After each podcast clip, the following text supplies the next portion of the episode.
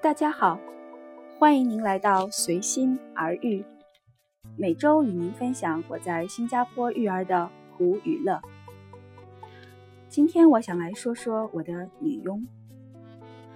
第一次了解到女佣这样一个家庭角色，是在小时候看香港电影里，好像稍微富裕一些的香港家庭都会有女佣，而女佣大多是从菲律宾而来。所以又简称为菲佣。在有娃之前，我是从来没有想过会去请女佣的。毕竟在社会主义国家长大，人人平等的观念已经根深蒂固，总觉得请佣人伺候自己的人都是大地主、剥削人的样子。自己的事情怎么不能自己做呢？哎，生完第一个孩子之后，我才深切的体会到。养个孩子真是需要三头六臂，所以那年在我休完产假之后，就去找女佣了。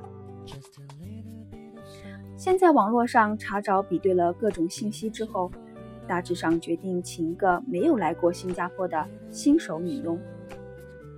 主要原因是我是第一次请女佣，自己也没有经验，怕遇到很油滑的女佣不老实。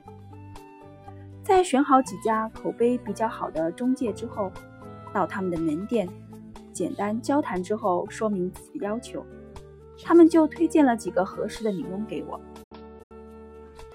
然后我仔细查阅他们的资料，主要是看家庭背景、以前的工作经验，还有他们的英文的流利程度。筛选之后进行电话面试，最后我锁定了一个年龄和我差不多。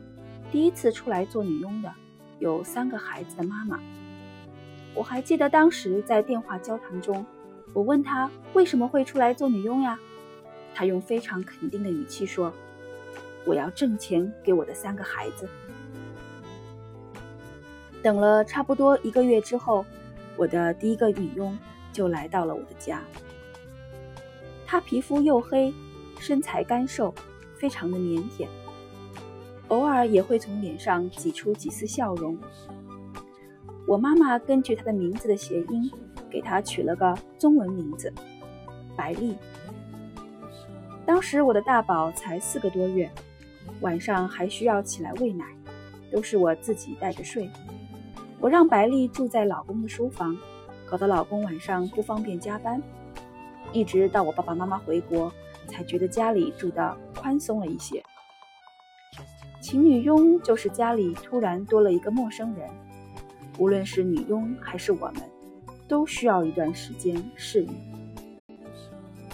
白丽非常的任劳任怨，每天早上六点多就会起来打扫公共区域和准备早餐。我给孩子喂好奶之后，就把孩子交给她。我制定了一天的工作时间表给他，在离开家上班之前。都会把一天要做的事情交代一遍。白丽会帮我记录下每天孩子的吃奶、大便、洗澡、睡觉的时间。为了坚持母乳喂养，我每天背着吸奶器上班，然后把母乳冷冻在冰箱里。他每天都需要温奶、清洗一系列的喂奶工具，都是他从来没有用过的。我一直要反复交代他要注意些什么，在照顾孩子方面的要求。现在我回想起来，觉得自己还真是不嫌累呀。是呀，又不是我做，因为有女佣嘛。呵呵。关于这个问题，我一直是这么觉得的：设定比较高的要求，可能不能达到百分之百，就算达到百分之七八十。也比制定比较低的要求或者没有要求，最后要做得好。白丽就是在我的要求下，每天按部就班的工作，认真仔细的记录。但是我还是不够满意她，主要是因为白丽太木讷了。当时想请菲律宾女佣，也是因为觉得菲律宾人英文会比较好，还能带带孩子学英文。可是实际情况却是，无论是和我们还是和孩子，他都完全没有什么话讲。直到现在，我的大宝的语言能力不强，我都觉得是不是因为小时候白丽整天带着他完全不说话？因为这个顾虑，我决定把孩子送去小婴儿的托儿所 （infant care），只去半天就好。同时给白丽腾出点时间做饭，我们下班回家就能有饭吃。这样的安排让白丽也放松下来。直到一天，我发现我们家的电话费高达三百多新币。平时我们都用手机，根本不可能用这么多话费的。原来白丽下午在家时，很多时候都在给家里打电话。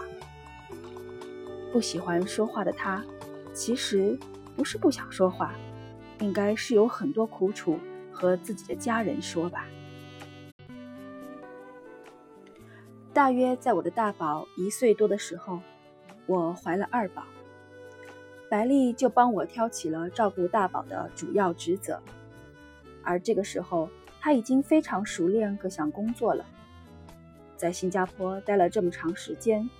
每个周日休息，他都会和他的朋友们会面，同时在我家的小区里也结识了不少朋友。因为马上就要有二宝了，我也决定和他再续约两年。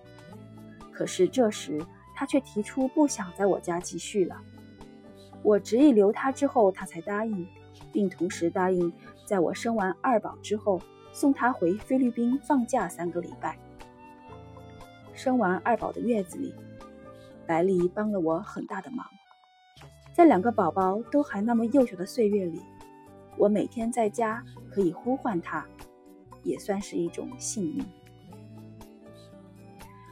就在我的产假结束之前，我决定回国三个星期，同时也可以让白丽回家探亲。而在我回来新加坡的时候，白丽没有如期的回来。我立即打电话找他，怎么也联系不上他。最后还是通过同一小区的别人家的女佣找到了他。他说他想休息一段时间再找工作，现在暂时不来了。当时的我生活突然一片混乱，我还清晰的记得，我仿佛从早到晚都在洗衣服。唉，往事不堪回首。这就是我的第一个女佣。说完对她的回忆，我的心里感到一种莫名的低落。感谢您的聆听。